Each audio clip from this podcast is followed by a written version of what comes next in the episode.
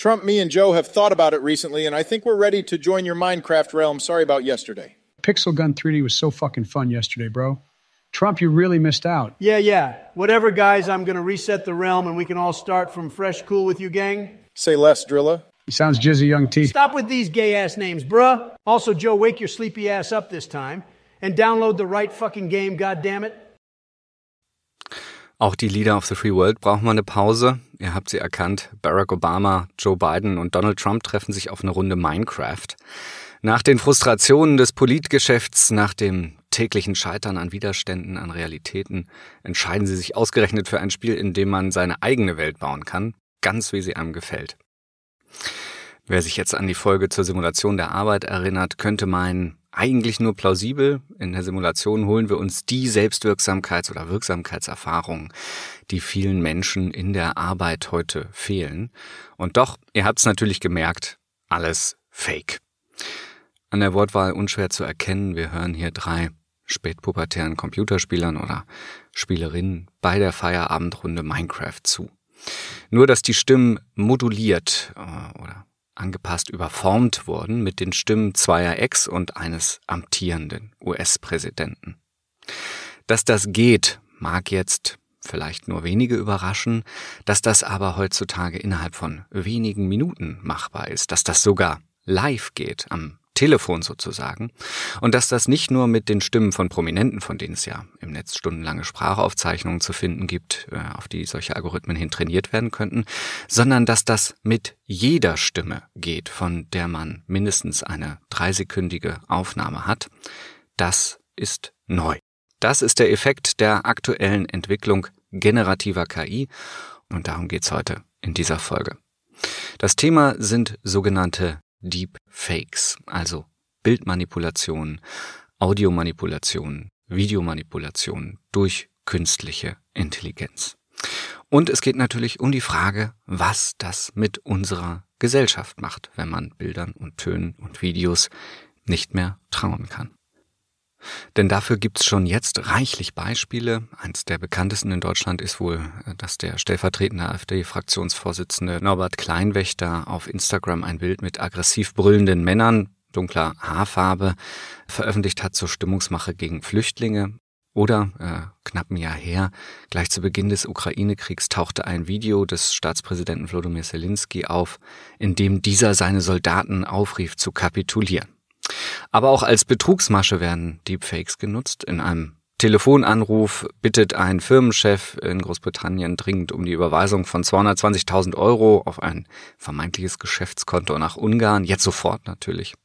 Oder aber Fälle, wo Journalistinnen und Aktivistinnen oder Aktivisten mit der Veröffentlichung privater pornografischer Aufnahmen bedroht werden.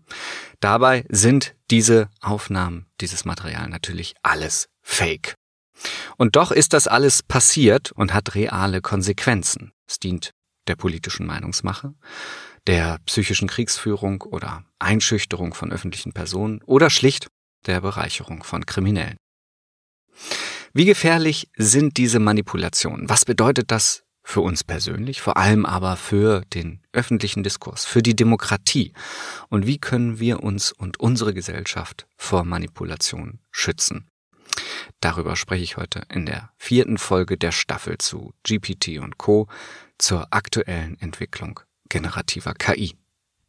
Ihr hört Mensch Maschine, den Podcast für künstliche Intelligenz, Mensch und Gesellschaft. Mein Name ist Mats Pankow und ich wünsche euch viel Spaß.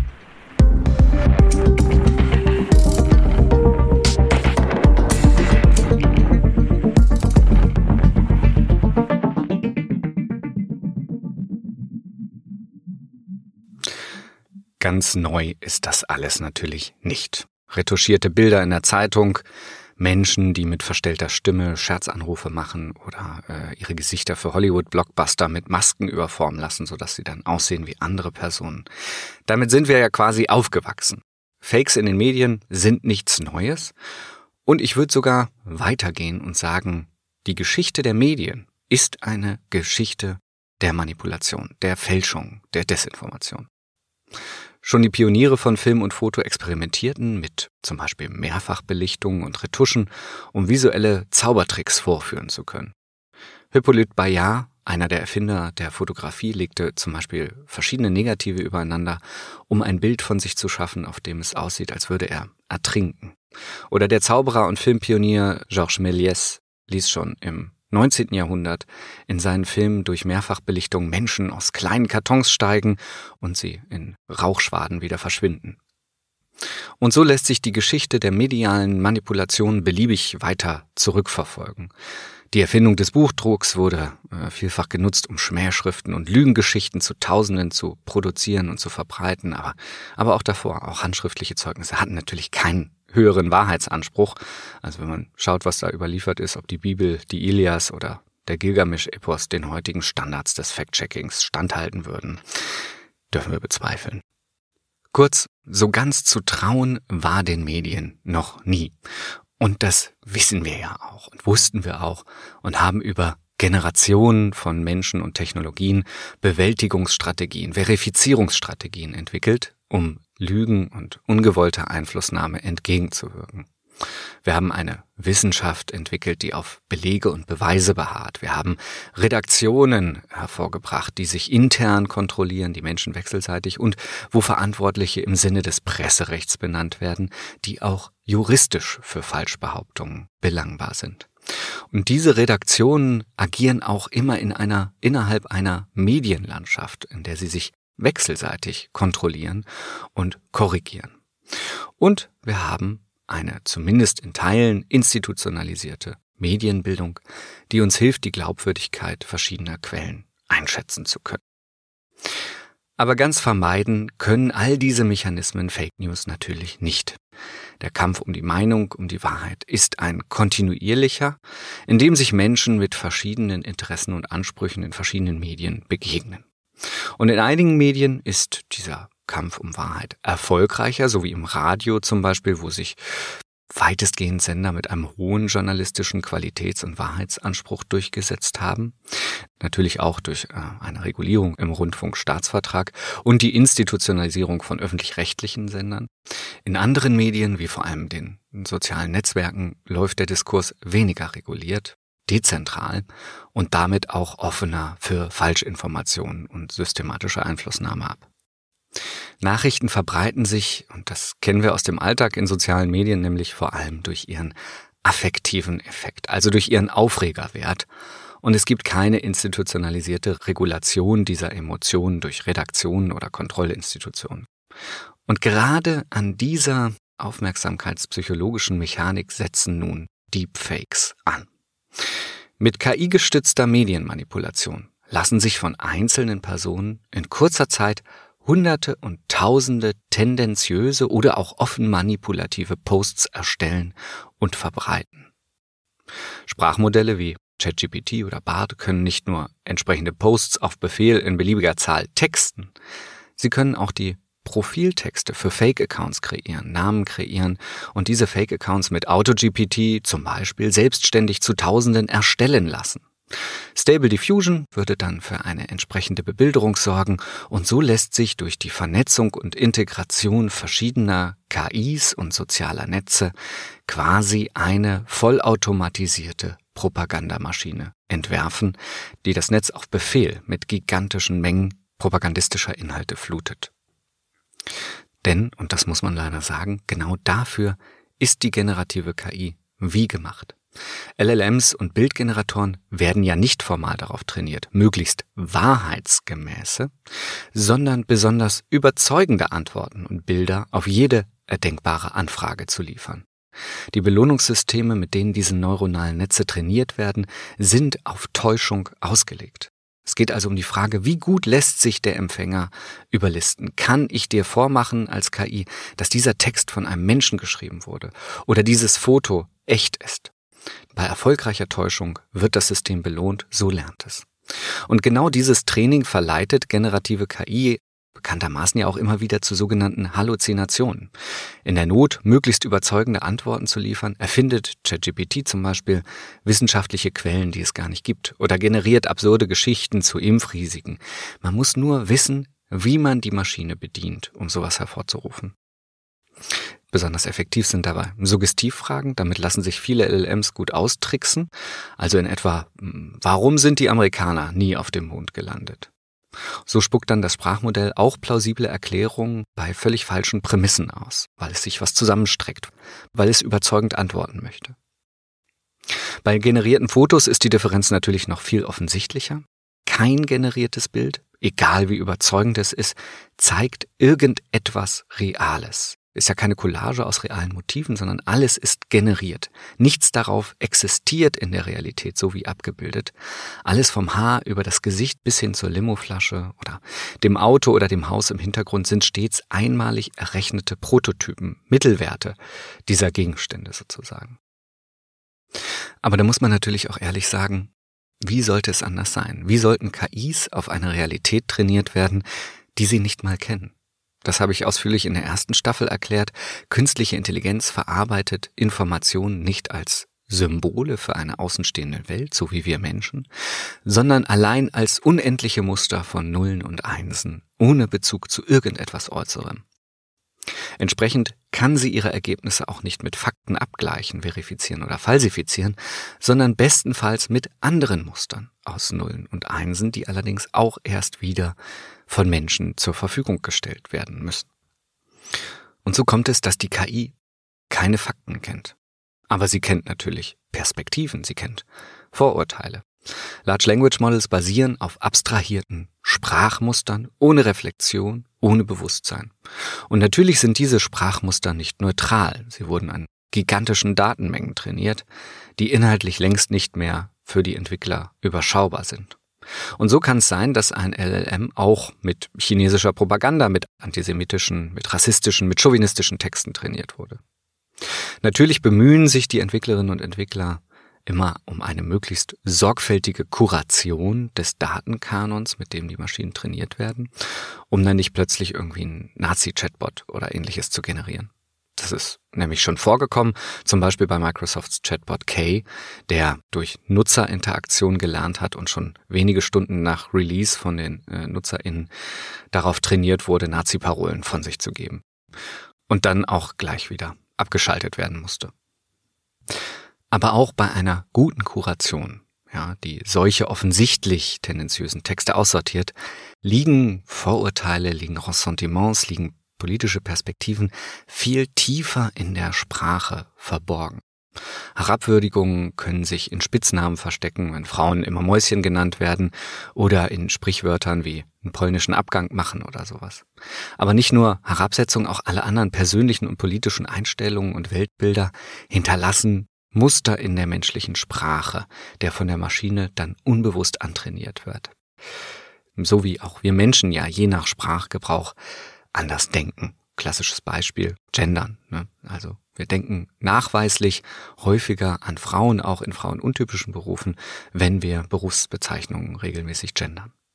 Sprache ist Politik, das ist sie schon immer gewesen, und nun trainieren wir Sprachmodelle und damit natürlich auch Politikmodelle.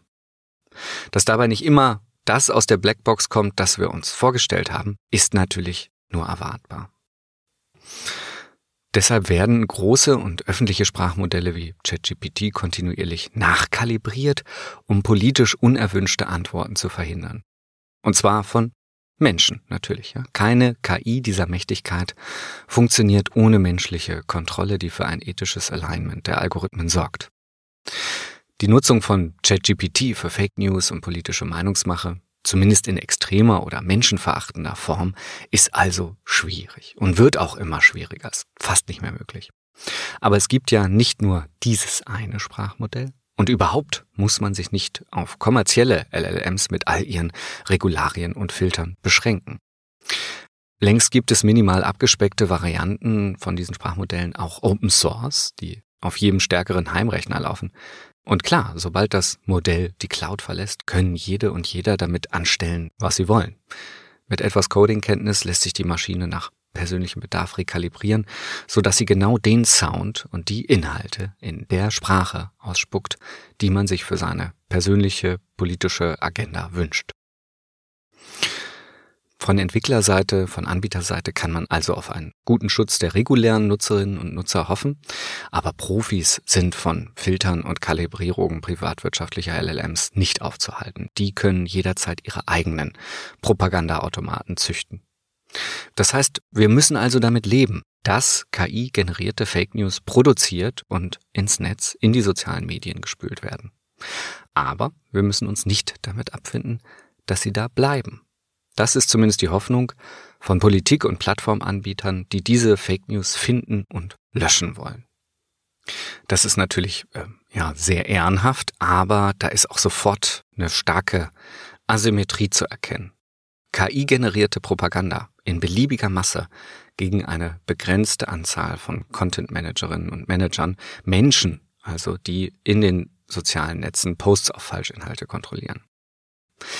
Das ist ein äh, ja, Ungleichgewicht, das kaum zu bewältigen ist, auch nicht mit Hilfe fleißiger Nutzerinnen und Nutzern, die Verdachtsfälle von sich aus melden. Denn so funktioniert ja derzeit der Mechanismus bei den meisten Plattformen. Inhalte werden gemeldet, geprüft und dann entsprechend gelöscht oder erhalten. Also, der Mensch allein kann den Kampf gegen KI nicht gewinnen. Äh, da ist einfach zu langsam, zu wenig. Aber er kann sich natürlich Verbündete suchen, beziehungsweise selbst erstellen. Zum Beispiel Algorithmen, die KI-generierte Inhalte selbstständig erkennen. Und ja klar, das gibt es. Algorithmen zum Beispiel, die schätzen, wie hoch die Wahrscheinlichkeit ist, dass ein Text von einem Sprachmodell geschrieben wurde oder ein Foto von einem Bildgenerator kreiert. Das ist dann aber also kein Ja oder Nein, sondern das Ergebnis sind Prozentwerte, Wahrscheinlichkeiten.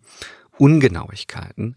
Das bedeutet, dass auch die Ergebnisse dieser Erkennungsalgorithmen erst wieder von Menschen geprüft und freigegeben werden müssen.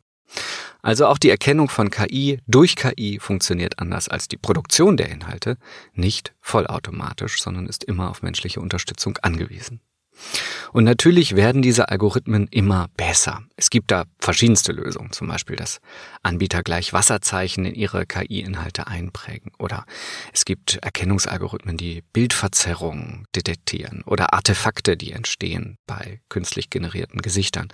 Oder aber man macht das Trainingsmaterial unbrauchbar, also die Videos, aus denen die Maschine lernen soll, indem man künstliche Artefakte in die Videos einfügt, die Menschen zwar gar nicht wahrnehmen, aber KIs beim Training verlangsamen oder komplett blockieren.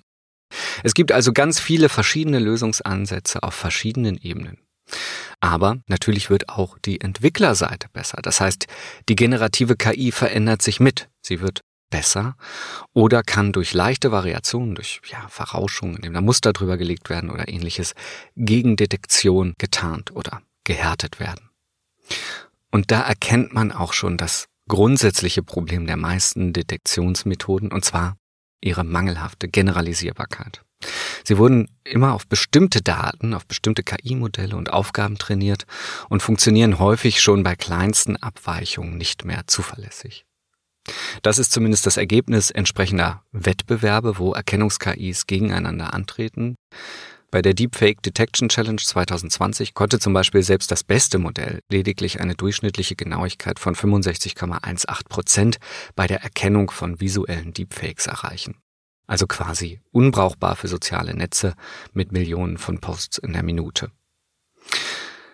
Kurzum, ja, es gibt Algorithmen, die bei der Erkennung von KI-generierten Medien unterstützen können, aber die Endprüfung, die bleibt immer beim Menschen, dessen Zeit, anders als die Rechenzeit der Fake News-Generatoren, begrenzt ist. Außerdem ist natürlich nicht jeder KI-generierte Inhalt auch gleich Fake News. Es muss also immer auch noch ein Mensch den Faktencheck machen. Letztlich werden wir diese Algorithmen nutzen und kontinuierlich verbessern, aber es wird ein ewiger Wettlauf zwischen Generatoren und Detektoren bleiben und wir können zumindest technisch nicht abschließend sicherstellen, dass KI-generierte Fake News, Verleumdung, Hassrede in den sozialen Medien automatisch erkannt und aussortiert werden.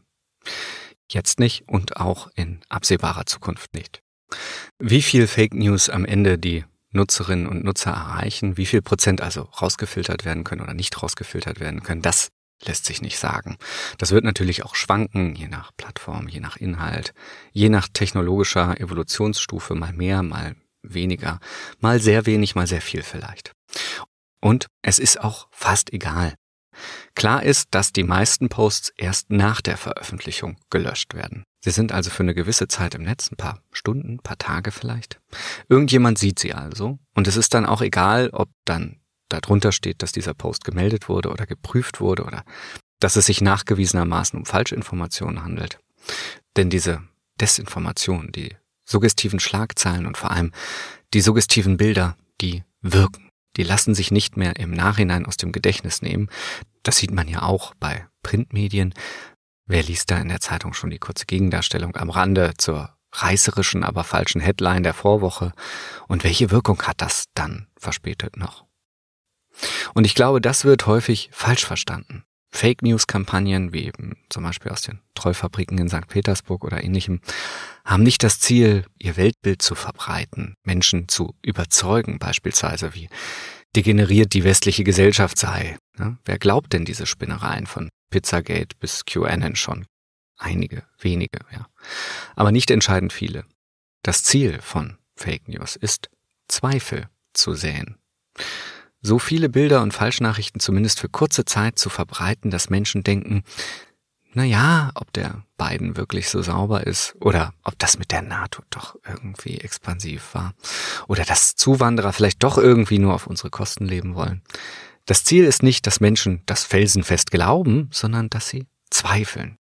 Dass sie zweifeln am Staat, an der Gesellschaft und vor allem an unabhängigen Medien, die sich Mühe geben, garantieren kann man das ja selten, verifizierte Nachrichten zu bringen. Zweifel sind das Ziel und für Zweifel reichen schon wenige reißerische Bilder, über die wir dann alle vielleicht lachen, weil sie schon albern überspitzt sind, die uns aber, und ich nehme mich da nicht aus, doch auch verunsichern. Und es gibt noch ein weiteres Problem mit diesem Enttarnen von Falschbehaupten, dem sogenannten Debunking, Fact-Checking mit Gegendarstellung. All diese Methoden versuchen eine faktische Wahrheit gegen eine gefühlte durchzusetzen. Aber für viele, ich würde sogar wagen zu behaupten, für die meisten Menschen zählen gefühlte Wahrheiten mehr als faktische. Und ich will mich auch da selbst nicht ausnehmen. Im Streit beharre ich gelegentlich auch auf Position und Rechtfertigung, deren mm, reale Tragfähigkeit ich in nüchternen Momenten zumindest bezweifeln würde. Und gerade in Momenten der Kränkung oder Verunsicherung wählen die meisten Menschen unter verschiedenen Erklärungen eher die, die sie persönlich gut aussehen lässt. Oder umgekehrt, es ist für die Identität vieler Menschen untragbar, die faktische Wahrheit oder eine ihrer Schattierungen anzuerkennen. So wie in der Nachkriegsgesellschaft in Deutschland lange noch viele Menschen den Holocaust geleugnet haben, aus dem Grund, dass sie das nicht mit ihrem Selbstbild vereinen konnten. Nein, das kann nicht gewesen sein. An so etwas hätte ich mich nie beteiligt. Das hätte ich nicht geduldet. Es muss gelogen sein. Und anders, aber nach einem ähnlichen Mechanismus glauben ja auch viele Menschen in Russland noch die Märchen aus dem Kreml, obwohl die Erzählungen immer durchschaubarer, die Propaganda immer äh, laienhafter wird. Denn es ist immer noch die einfachere Variante, als ertragen zu müssen, dass das Mühsal, die Armut, die Korruption, die kaputte Wirtschaft, die vielen Gefallenen für nichts war. Nicht als nötige Verteidigung, sondern nur aus Hybris und Geltungsbedürfnis einiger Politikerinnen und Politiker oder auch äh, wahrscheinlich nicht unerheblich vieler Menschen im Volk, die eine Rechtfertigung für ihr prekäres Leben suchten. Ne? Schuld kann nur der Westen sein oder die Ukrainer. Wir müssen leiden, um zu überleben. Schuld sind auf keinen Fall wir selbst. Schuld kann nicht der Staat sein, unser Staat, unsere Politik, unsere Politikerinnen und Politiker. So geht es auch vielen Querdenkern und Reichsbürgern. Das sind ja nach äh, einigen Psychogrammen, das habe ich zumindest schon häufiger gelesen, Menschen, die häufig geprägt durch eine Biografie persönlichen Versagens oder Unglücks sind, für das sie Schuldige suchen. Und dann ist jede Erzählung recht, von die da oben sind schuld bis Pizzagate. Hauptsache, man selbst ist nicht mehr verantwortlich. Man selbst ist eigentlich nur noch Opfer. Wahrheit ist für viele Menschen oder vielleicht intuitiv erstmal für uns alle die Erzählung, in der man selbst gut aussieht oder überhaupt ein erträgliches Selbstbild konstruieren kann. Und es kostet wahnsinnig viel Disziplin, auch Erzählungen und Erklärungen zuzulassen, in denen man selbst schlecht aussieht. kann, glaube ich, jeder erleben, der aus einem Streit mal rausgeht und die Ahnung hatte, ich lag wahrscheinlich falsch. Das ist schwer zuzugeben. Und diese Kapazitäten, dieses Selbstbewusstsein, das zuzulassen, diesen Willen zu faktischer Realität, den haben natürlich nicht alle Menschen gleichermaßen oder anders gesagt, den haben die wenigsten wohl so ganz vollkommen, die meisten mehr oder weniger und einige halt kaum. Deswegen nützen auch diese Rache- und Aufklärungsfantasien nichts, in denen man den Querdenkern oder Putin oder den Nazis mal so richtig die Fakten um die Ohren haut, ihnen mal zeigt, was eigentlich die Situation ist, was sie da veranstalten, äh, wie verwerflich ihre Sicht ist. Virtuell geht das nicht und auch real nicht, denn diese Fakten werden sie nicht hören, die kann man ihnen nicht nachweisen. Es wäre selbstzerstörerisch für sie, für ihre eigene Identität, für ihre Selbstwahrnehmung. Das bedeutet, und ich glaube, von diesem aufklärerischen Impetus muss man sich klar verabschieden, auf den Überzeugungswert der Wahrheit allein können wir uns nicht verlassen. Ja, aber was soll man da tun? Der erste Ruf ist natürlich immer der nach Bildung, mehr Bildung, bessere Bildung, andere Bildung, mehr Medienbildung, mehr Medienkompetenz vor allem an Schulen. Und klar, das wäre toll, das ist toll, das wird auch viel gemacht, aber das hat natürlich auch deutliche Grenzen. In einer Gesellschaft, in der jeder achte bzw. jede achte Schülerin oder Schüler die Schule verlässt, ohne richtig rechnen und schreiben zu können. Ein Bildungssystem, das also nicht einmal die basalsten, jahrhundertealten Kulturtechniken noch hinreichend vermitteln kann, wird die Herausforderung des 21. Jahrhunderts kaum zusätzlich noch stemmen können. Und selbst wenn, selbst wenn die Schulen es schaffen würden, alle Kinder mit den nötigen Fähigkeiten zu Faktenchecks, zur Quellenkritik, zur Argumentationsdekonstruktion ins Leben zu entlassen. Das Entscheidende ist nach wie vor, ist man überhaupt in der Lage, die Wahrheit zuzulassen? Und die dafür nötigen Soft Skills, Selbstreflexion, Frustrationstoleranz, ja, das kann man in der Schule nur sehr bedingt vermitteln, das ist elterliche Erziehung, das ist aufwendig und da sind die Kapazitäten natürlich je nach Elternhaus sehr unterschiedlich. Gut, also allein auf die Fähigkeiten der Empfänger können wir uns nicht verlassen und auch auf die äh, Detektionsfähigkeiten von Algorithmen, von Plattformen nicht. Bleibt also eigentlich nur eins, verbieten. Wir verbieten Fake News einfach. So hat sich das zum Beispiel auch der US-Bundesstaat Kalifornien gedacht und auch in verschiedenen europäischen Ländern gibt es immer wieder entsprechende Ideen. Das wäre natürlich theoretisch schön, praktisch aber schwierig.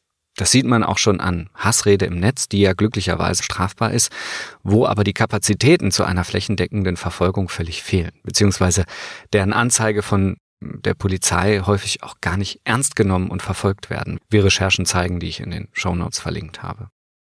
So werden dann am Ende höchstens mal Exempel statuiert, wenn sich die Opfer besonders engagiert gewehrt haben. Diese Mechaniken wären natürlich noch viel aufwendiger. Wenn alle Formen von Fake News da inkludiert würden, wüsste ich nicht, wer dann das am Ende noch verfolgen und bestrafen sollte. Es ist gut gemeint mit der Vermeidung von Falschinformationen durch Verbot gleich beim Produzenten anzusetzen, statt erst bei den Plattformen oder den Empfangenden aber besonders aussichtsreich wäre es wahrscheinlich nicht. Die Identifizierung und Verfolgung von Falschinformationen kann ein Staat nicht oder zumindest nicht alleine leisten. Und ich finde, es ist auch nicht allein seine Aufgabe. Vielmehr müssen ja diejenigen für einen offenen und fairen Diskurs sorgen, zu deren Geschäftsmodell er gehört oder zumindest gehören sollte, nämlich die Social-Media-Plattformen selbst. Sie sollen für die kurzfristige Erkennung und Löschung äh, oder wenigstens Markierung von Falschinformationen, von Verleumdung, von Hassrede und anderen Gesetzesverstößen sorgen. Das habe ich ja schon erwähnt und das ist auch zumindest die aktuelle politische Schlagrichtung. In Europa wurde das bisher auf Basis eines freiwilligen EU-Verhaltenskodexes gegen Desinformation geregelt. Darin verpflichteten sich die Anbieter großer Plattformen wie Facebook, Twitter und so weiter, von den Nutzenden gemeldete Posts zeitnah zu überprüfen und zu löschen, politische Werbung erkennbar zu machen und regelmäßig bei der Kommission Rapport über die eigene Fake News Bekämpfung zu erstatten. So zumindest kurz zusammengefasst. Aber wie gesagt, es handelt sich um einen freiwilligen Kodex und entsprechend freiwillig ist Twitter vor kurzem auch wieder ausgestiegen aus dieser Selbstverpflichtung, angeblich, weil äh, der neue Eigentümer die freie Rede durch diese Einschränkungen gefährdet sah. Man könnte aber auch andere Motive vermuten. Zum einen kostet Content Management sehr viel Geld, weil es nach wie vor Menschen machen müssen. Und zum anderen bringt mehr Hetze natürlich auch mehr Engagement, also das alte Bildzeitungsgeschäftsmodell. Empörung bringt Abrufzahlen und davon lebt jedes marktwirtschaftliche Medium letztendlich. Aber die gute Nachricht ist, es sind bereits andere Regulierungsinitiativen auf dem Weg. Der AI Act, der generell den Umgang mit KI in Europa regulieren soll. Und vor allem der sogenannte Digital Services Act, der ab Mitte Februar 2024 die Plattform auch ganz unfreiwillig in die Verantwortung für ihre Inhalte nimmt. Aber klar ist, dass auch das keine abschließende Lösung ist. Aus bereits genannten Gründen kann keine Plattform Fake News vollständig vermeiden. Und selbst wenn man die Posts irgendwann als falsch kenntlich gemacht oder gelöscht werden, haben sie meistens zuvor schon Schaden angerichtet, die Runde gemacht und Zweifel gesät. Und auch die Reichweite dieser Regulierungen sind begrenzt. Sie betreffen nur die großen Plattformen, aber wie wir schon bei Querdenkern, Impfgegnern, Reichsbürgern und so weiter beobachten konnten, wechseln äh, Sendende, deren Inhalte entlarvt oder auf bestimmten Plattformen gesperrt werden, dann einfach den Kanal. Also gehen auf eine andere Plattform und nehmen ihre Followerschaft mit, zum Beispiel nach Telegram oder ähnlichem, wo sich der Diskurs dann oft der öffentlichen Beobachtbarkeit entzieht. Gut, aber es ist deutlich besser als nichts und es ist auch grundsätzlich die aktuelle Lösungsstrategie. Plattformen können falsche Informationen und Hassrede nicht verhindern, aber sie sollen sie managen. Sie sollen den Diskurs moderieren. Und auch hier stellt sich natürlich wieder die Frage, wie weit soll diese Moderation gehen? Denn mit ein bisschen Fantasie kann man sich ja in Zeiten von Large Language Models auch eine viel granularere äh, Steuerung der Kommunikation vorstellen. Ne? Man könnte zum Beispiel problematische Posts nicht nur mehr oder weniger zuverlässig erkennen und sperren, man könnte sie auch automatisch anpassen, angleichen. Ja? Man könnte den Sound für eine ganze Plattform einfach vorgeben. Also so mal als Beispiel, wenn ich am Ende eines Streitgesprächs in einem sozialen Netzwerk äh, wutentbannt schreibe, verpiss dich, und das abschicke, könnte ein Large Language Model das automatisch lesen, feststellen, dass diese Sprache nicht den Standards der Community entspricht und den Post einfach eigenständig anpassen. Zum Beispiel zu Vielen Dank für Ihren Input. An dieser Stelle würde ich das Gespräch gern vorerst unterbrechen, um mich hinreichend mit dieser neuen Informationslage auseinanderzusetzen. Ja. Also muss ich das vorstellen, ich schreibe mal meine Wut von der Seele, äh, brülle quasi in die Tastatur, klicke auf Senden und lese dann überrascht einen angeglichenen, freundlich zugewandten Text mit meinem eigenen Profilbild dahinter. Für den wertschätzenden und produktiven Diskurs ist das sicher sinnvoll, aber wie zum Beispiel der Philosoph äh, Hannes Bajor feststellt, auch eine Unterwanderung der freien demokratischen Diskussion. Denn natürlich wollte ich dem anderen auch meine Geringschätzung mitteilen und keine Anerkennung. Und egal wie die Wortwahl durch das Modell gewählt oder angeglichen wird, jede Modulation der Ansprache ist immer auch eine Veränderung der Botschaft. Und wie ich anfangs dargelegt habe, Sprache ist Politik und damit ist ein Eingriff in die Sprache immer auch eine Restriktion des politisch Sagbaren und der politischen Auseinandersetzung. Und bei KI kommt natürlich dann noch erschwerend hinzu, dass es ja nicht mal kontrollierbar ist. Denn Large Language Models zeichnen sich ja gerade dadurch aus, dass sie in ihren Antworten nicht vollständig vorhersehbar sind. Man muss also vorab, spätestens im Training, entscheiden, aus welchen Daten sollten diese Diskursmanager, diese freundlich Formulierer lernen. Wer bestimmt das, äh, welche Daten das sind? Wer kontrolliert das? Wer kontrolliert die Antworten, die Mechaniken dieser Algorithmen? Also wieder alles die ganz grundsätzlichen staatspolitischen Fragen der Diskursregulation, nur halt an dieser Stelle nochmal viel subtiler und damit auch schlechter hinterfragbar als zum Beispiel bei stumpfer Zensur, die als solche sofort zu erkennen ist und zu der man auch direkt opponieren kann. Also ich finde so eine Art der automatischen Reformulierung auch hochkritisch, aber wir werden es trotzdem nicht vermeiden können, uns die dazugehörigen Fragen zur Diskursregulation immer wieder zu stellen. Denn jede Demokratie ist zwar Garant der bürgerlichen Freiheit, auch der Freiheit der Rede, aber sie reguliert diese Freiheit immer auch durch Gesetze, die mögliches Handeln einschränken, aber vor allem auch das Sagbare einschränken und moderieren. Und ich befürchte, gerade in einer freien Gesellschaft, die frei sprechen darf, geht es nicht anders, um vom Populismus, von der politischen Manipulation oder einfach nur durch gewinnorientierte künstliche Aufregung nicht aus der Kurve getragen zu werden. Also die die Demokratie nicht zu gefährden, also nicht Gefahr zu laufen, dass die Freiheit sich selbst abschafft. Denn dass Demokratien durchaus dazu tendieren, sich selbst zu erodieren, institutionell, aber auch diskursiv, das konnten wir in der Geschichte der letzten 100 Jahre mehr als einmal beobachten und deshalb braucht es immer auch eine Regulation. Zum Beispiel im besten Fall in Form einer freiwilligen Selbstkontrolle, in Form des Presserechts, aber auch des Strafrechts möglicherweise. Und diese institutionelle Regulation des Diskurses braucht es immer genau in dem Maße, wie wir selbst nicht in der Lage sind, Falschinformationen zu erkennen, damit umzugehen, sie zu bekämpfen. Die gute Nachricht ist, die große KI-Desinformationswelle blieb bisher aus. Auch wenn sie technisch längst möglich ist und wahrscheinlich auch schon probiert wurde, hat sie, zumindest nach dem, was ich lesen und wahrnehmen konnte, keine nachhaltige Reichweite erzeugen können. Das liegt am guten Zusammenspielen der vielen menschlichen und mechanischen Mechaniken, äh, um KI generierter Fake News, Verleumdung und Hassrede entgegenzuwirken. Also all den verschiedenen Ebenen, die ich innerhalb dieser Folge dargestellt habe. Aber, und das ist die Zusammenfassung dieser Folge, darauf können wir uns nicht ausruhen. Die technische Entwicklung geht weiter und auch der Kampf um Meinung und Wahrheit gehen weiter. Letztlich werden wir weiter auf allen Ebenen dagegen angehen müssen. Es braucht aktuelle und wirksame gesetzliche Rahmen, damit Anbieter generativer KI ihren Output gut überwachen und soziale Netzwerke den Diskurs weiterhin moderieren. Dabei können weiterentwickelte KI-Detektoren helfen, aber auch die menschlichen Empfänger müssen gebildet und gestärkt werden und vor allem müssen wir selbst Verantwortung für den Diskurs übernehmen. Wir ganz persönlich. Und ich glaube, viele haben sich daran noch nicht gewöhnt. Denn wir sind ja in einer Zeit groß geworden, in der die Kontrolle der Medien durch die Redaktion intern, aber auch wechselseitig und durch das Medienrecht immer anderen Institutionen oblag. Wir sind gewohnt, dass wir uns ohne irgendein Zutun darauf verlassen können, dass das, was öffentlich geschrieben, gesagt und gezeigt wird, mehrheitlich der Wahrheit entspricht. Aber diese Zeiten sind vorbei. Es gibt keine Institution, keine Organisation und auch keine KI, die allein und auch nicht in Kombination den freien und wahren Diskurs abschließend sicherstellen könnte.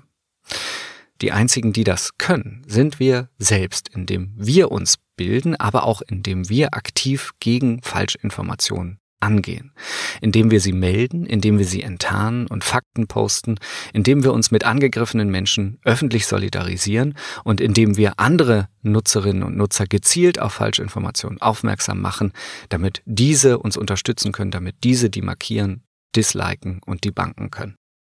Das ist eigentlich der Grundstein und Schlussstein der Kämpfung gegen Deepfakes, gegen Falschinformationen, die Zivilgesellschaft. Und das kann man auch jetzt schon beobachten, so funktioniert es vielfach.